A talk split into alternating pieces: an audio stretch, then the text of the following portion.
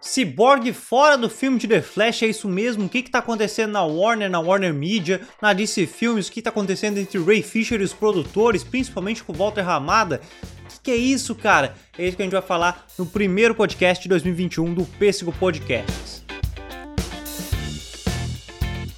E aí, atômicos e atômicas, eu sou Pedro Gonçalves, este é mais um Pêssego Podcasts. Muito obrigado a você que está ouvindo pelo player de podcast predileto e a você que está pelo YouTube. Não se esqueça de inscrever no canal, de assinar o sininho para receber os vídeos, os conteúdos que nós estamos lançando direto aqui no Pêssego Podcasts. Mas muito obrigado a todos que estão aqui assistindo. Mas olha, vamos falar então dessa treta toda que está acontecendo porque Ray Fisher, o Cyborg, não vai estar mais no filme solo de The Flash.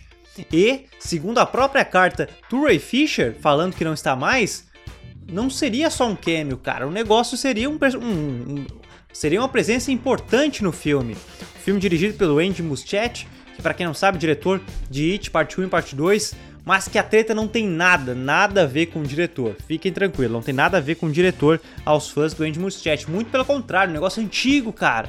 Negócio aqui, ó, faz tempo, faz tempo. A treta vem desde lá de, da Justice League, né? Da Liga da Justiça 2017, dirigida por Joss Whedon. Cara, a treta é antiga, a treta é antiga. Por quê? Eu ainda quero fazer um vídeo só sobre Liga da Justiça. Até tem pessoal que tá pedindo um vídeo só sobre Liga da Justiça, porque agora o filme tá na Netflix, daí gerou aquela nova repercussão. E em março tem, claro, Zack Snyder Justice League. Cara, finalmente vai sair a versão do Zack Snyder, um filme 4 horas, dividido em 4 partes de uma hora. Mas enfim, vai ter coisa pra caramba. E aí teve toda a treta lá, porque daí quando o Zack Snyder saiu, eles reescreveram 80 páginas, que é muita coisa no roteiro, encurtaram o filme, que seria de 3 horas, 3 a 4 horas, ficou 1 hora e 45. E o coração do filme, que segundo Zack Snyder seria o Cyborg, seria Ray Fisher, foi jogado para escanteio, ficou uma coisa vazia, uma coisa vaga. E o Ray Fisher ficou puteado, né? Não é à toa que na, na, na Comic Con ele foi com I Love Zack Snyder cutucando Joss Whedon direto. E aí o cara entrou com um processão, assim, meteu várias, várias, várias coisas falando sobre como é que foi a relação com o Joss Whedon, com o Geoff Jones, com o Walter Hamada, Toby Emmerich, John Berg porque teve. E os atores, os atores todos falaram que, que, que, era um clima pesadíssimo, que era um clima terrível, né? Um assédio moral gigantesco. O Ray Fisher fala sobre racismo de fato, que sofreu racismo.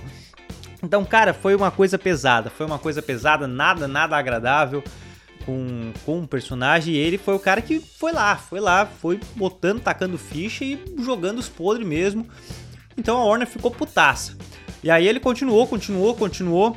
E ele falou que Walter Ramada é o pior tipo de negador, porque ele vê aquele negócio, é o cara que passa pano, ele vê a merda toda e passa pano. E, pô, é pesado, é pesado. E ele falou que não vai participar de nenhum filme que o Walter Ramada esteja, esteja presente como produtor. Acontece que o contrato dele como presidente da DC Filmes foi renovado até 2023. Logo a gente já entende, né? Ray Fisher não estará nos filmes da DC até 2023. E cara, a Warner falou: Ó, oh, não tem mais nada e Ray Fisher continua. Tem sim, tem sim, vamos lá, vou jogar coisa para vocês. E aí é que tá o negócio.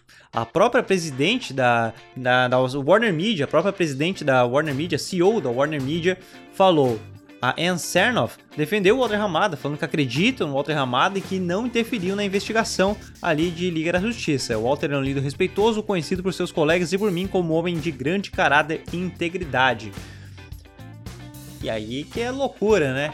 Ele tentou, segundo o Ray Fisher, ele tentou, ele tentou interferir na investigação ali que está tendo sobre o assédio moral e os diversos problemas que teve na Liga da Justiça. E é uma pena, porque se realmente não era um, um, só uma, um cameo ali, então ele teria uma importância muito grande, tá, é pesado, é bem pesado. O Joss Whedon meio que vazou, né? Tiraram o Joss Whedon depois que começou as coisas, mas Geoff Jones segue firme muito forte na DC.